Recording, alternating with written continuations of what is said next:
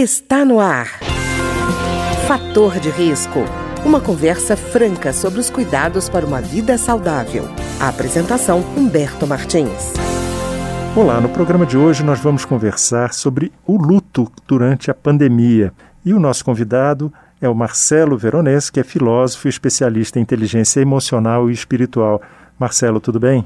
Tudo bem, Humberto. Abraço para você e para todos os nossos ouvintes. Marcelo, durante a pandemia a gente está vivendo uma situação, primeiro com relação à morte, que é muito nova para a gente, no Brasil pelo menos, né? Que é você perde um ente querido e não pode sequer se aproximar dele, né? Velório, aquele processo todo social que tinha antes de reconhecimento da perda, do amparo das, da família, dos parentes, dos amigos, de repente foi rompido, né? Pois é, Humberto. É, o luto é um dos fenômenos, vamos dizer assim, mais naturais da vida e precisa de ser tratado com naturalidade. O processo natural de todos os povos e civilizações é cultuar o corpo e enterrar o corpo. Claro que há alguns povos e algumas culturas que fazem a cremação, como também já subsistem aqui no país, mas geralmente a presença do grupo social, familiar em volta de um corpo, né, do falecido, isso é quase que do ponto de vista da compreensão cultural e tradicional das sociedades como um momento de luto a ser vivido. Com a pandemia, nós estamos encontrando justamente essa dificuldade, né? A recomendação toda é o afastamento.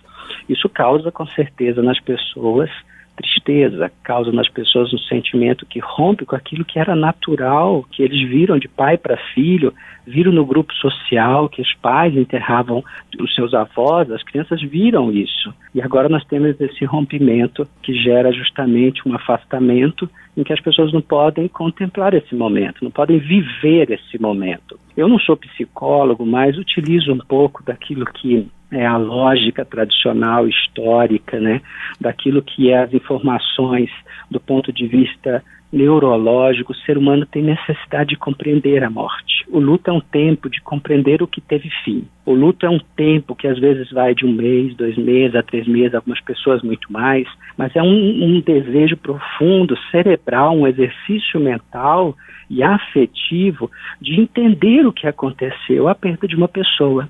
E por isso tudo isso era tão importante. E agora, com certeza, com a Covid-19, o que acontece? As pessoas têm um sofrimento elevado ao quadrado, um sofrimento muito grande. Por quê? Porque elas não têm o tempo de ver o corpo, de enterrar o corpo, de saber que teve finitude e de assimilar isso como uma informação cognitiva.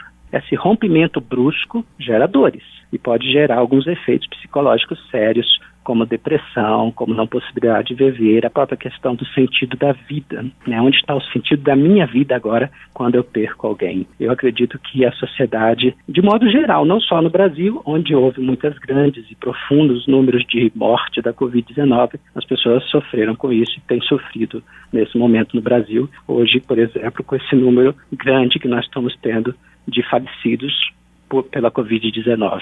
Marcelo, também até para o próprio doente, né? muitas vezes o doente, quando ele estava a caminho da morte, ele recebia parentes, ele recebia o carinho das pessoas que estavam em volta.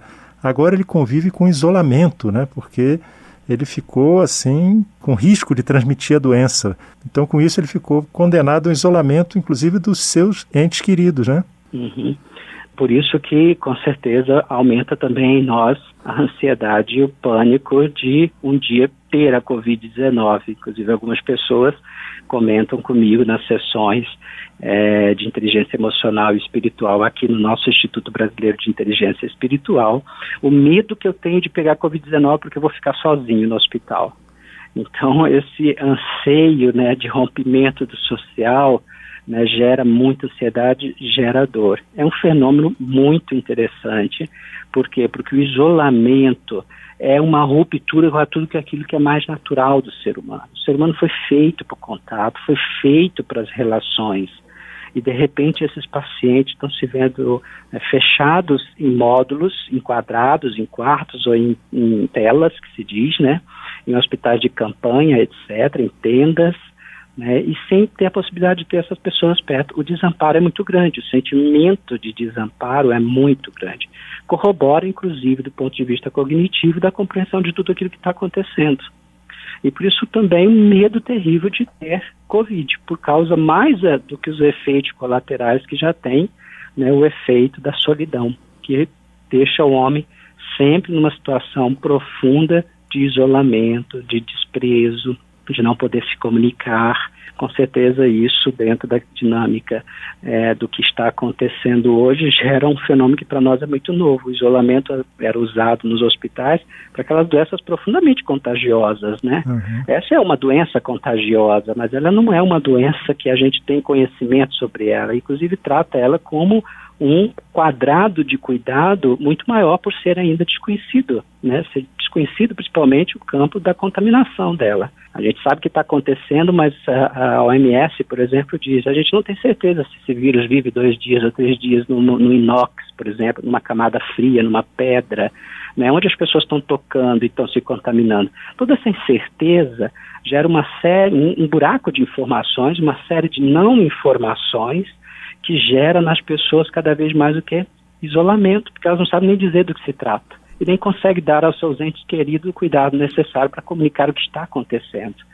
E aí, claro, se os hospitais estão superlotados, né, Humberto, os profissionais uhum. de saúde não têm condição de dar uma atenção, não têm condição de cuidar como cuidaria um ente, né, um membro da família, uma pessoa, e o isolamento acaba gerando, às vezes, até uma baixa imunidade, piorando a situação do paciente. É, e Marcelo, talvez seja o momento de aprender, inclusive, a lidar com a morte, né? A morte já foi um fenômeno que, por exemplo, você tinha o doente que morria em casa, o enterro, o velório era em casa.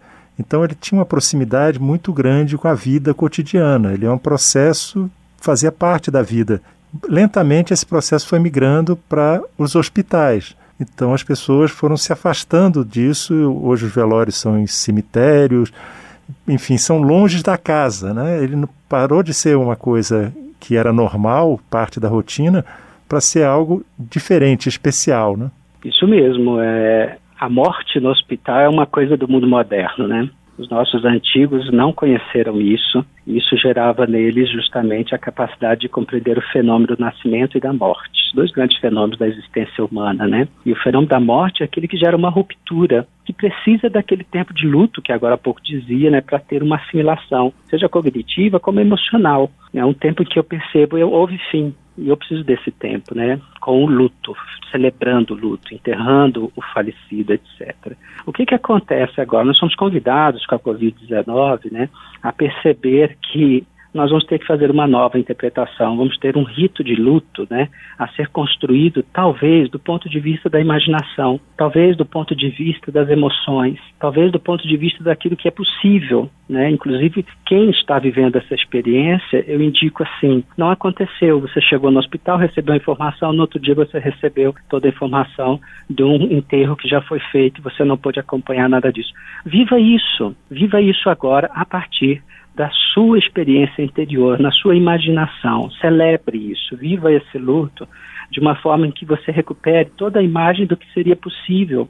Para quê? Para que ter a, ter a representação que satisfaça o interior da pessoa, satisfaça o cognitivo da pessoa, de tal forma que ela tenha a possibilidade de viver o luto saudável. Agora, a Covid-19 realmente nos jogou nessa situação, que não é nova, tá? Todas as uhum. pessoas praticamente hoje que vêm a óbito vêm em hospital. Tem duas coisas hoje que mudou no mundo moderno que gera uma ruptura com a existência natural do ser humano, a naturalidade do viver, né, que acontecia, por exemplo, nas pequenas cidades ou nas tribos, vamos dizer assim, na relação, na vida relacional do ser humano, que é o remédio, né? Hoje nós temos muito pouco conhecimento da dor, uma geração de pessoas que não sabe o que é a dor, porque toda qualquer dorzinha de cabeça a gente já tem uma medicação pronta para isso. Né? Os anestésicos resolveram muitas questões e muitas das doenças foram resolvidas com a invenção do antibiótico. Então nós já temos uma vivência, uma uhum. geração de pessoas que desconhece, por exemplo, a dor. Desconhecendo a dor, a gente também desconhece o momento da partida porque o momento da partida, que era celebrado em casa, como você dizia, fazia com que as pessoas contemplassem a última dor às vezes um suspiro, às vezes uma agonia. Então, quando hoje nós estamos convivendo com situações de dor e de agonia, nós não compreendemos, porque nós não fomos educados a conviver com esse tipo de coisa, que os nossos antepassados tiveram. E aí o que, que nos vem? Uma série de doenças que são próprias do mundo moderno, por exemplo, como o pânico. o pânico da morte. Tem pessoas que têm pavor de viver esse momento, mas ele é inevitável. Racionalmente eu tenho que saber que ele é inevitável e eu tenho que celebrá-lo na memória, eu tenho que trazê-lo à experiência, eu tenho que de alguma forma na vida experimentar a dor, experimentar a limitação para acontecer essa dimensão saudável do viver, neurologicamente saudável do viver. E nós geramos justamente vários distúrbios sociais pela incapacidade de viver a dor, pela incapacidade de viver o percurso natural da morte. E Marcelo, também a gente está falando da, do luto a partir de uma morte física, né? Mas existe também o luto a partir de uma morte simbólica, assim, o futuro planejado que de repente deixou de existir, né? O futuro passou a ser algo em branco né, as relações amorosas que se romperam nesse período. Tem uma série de outros lutos que também estão convivendo com a pandemia, né? Uhum. É, independente da morte física, a ausência de uma pessoa já era uma espécie de luto, na família de modo especial. Imaginemos uma situação de uma família que convivia filhos e netos com os avós e de repente um membro que é o avô está internado já há pelo menos 45 dias como essas crianças não estão vivendo né, esse luto antecipado, vamos dizer. Né, porque também não tem contato. Claro que isso de alguma forma está sendo saciado pela dimensão, como há pouco nós falávamos, né, do virtual, da, da, da, comunicação em massa no uso da tecnologia, que também de alguma forma nos aproxima, não que seja da imagem do som. Mas nós estamos vivendo situações em que nós não estamos preparados, são as inovações disso tudo, né? ou seja, viver antecipadamente sonhos rompidos, como você disse, né? As pessoas estavam vivendo a vida que estavam vivendo, programadas com viagens, programadas com compra de carro, programadas com sonhos a serem realizados. Foi até interessante você tocar nesse assunto, porque me veio agora à memória os casamentos que foram cancelados no ano 2020, que são muitíssimos no Brasil. E uma só paróquia na cidade de São Paulo teve um cancelamento acima de 6 mil matrimônios agora durante a pandemia. Ou seja, um sonho que teve que ser rompido. Um luto que começa a ser vivido, porque não se sabe quando né, a gente vai ter claramente um momento em que a gente vai ser vamos poder se programar, propriamente dito, né, de reviver tudo aquilo que eram os nossos sonhos, né, o casamento, a viagem, a compra de um carro, etc. A imprevisão gera em nós sonhos rompidos, como você bem acabou de dizer. Precisamos nos preparar, do ponto de vista emocional principalmente, tentando entender cognitivamente e vivendo no coração, do ponto de vista dos sentimentos, das emoções, daquilo que a gente pode experimentar, né? A neutralidade diante de tudo aquilo que nos comunica o pior, elevando as motivações interiores. Tudo isso vai passar. É uma frase excelente para recordarmos que a vida é um ciclo e essa volta de ciclo dos, dos viveres de cada um de nós sempre retomam e a possibilidade de mais vida e coisas em abundância acontecerem. Tá ótimo, Marcelo. Eu queria agradecer então ao Marcelo Veronês, que é filósofo e especialista em inteligência emocional e espiritual, que conversou conosco hoje sobre o luto durante a pandemia. Muito obrigado, Marcelo. Eu que agradeço, Humberto. É sempre uma alegria poder falar com vocês e com todos os nossos ouvintes. O programa de hoje teve trabalhos técnicos de Ricardo Coelho. Se você tem alguma sugestão de tema ou comentário sobre o programa de hoje, basta enviar uma mensagem para o endereço eletrônico programa fator de risco, tudo junto, arroba gmail.com. Até o nosso próximo encontro. Fator de risco. Um programa com dicas para melhorar a saúde. Uma produção da Rádio Câmara, transmitida por emissoras parceiras de todo o Brasil.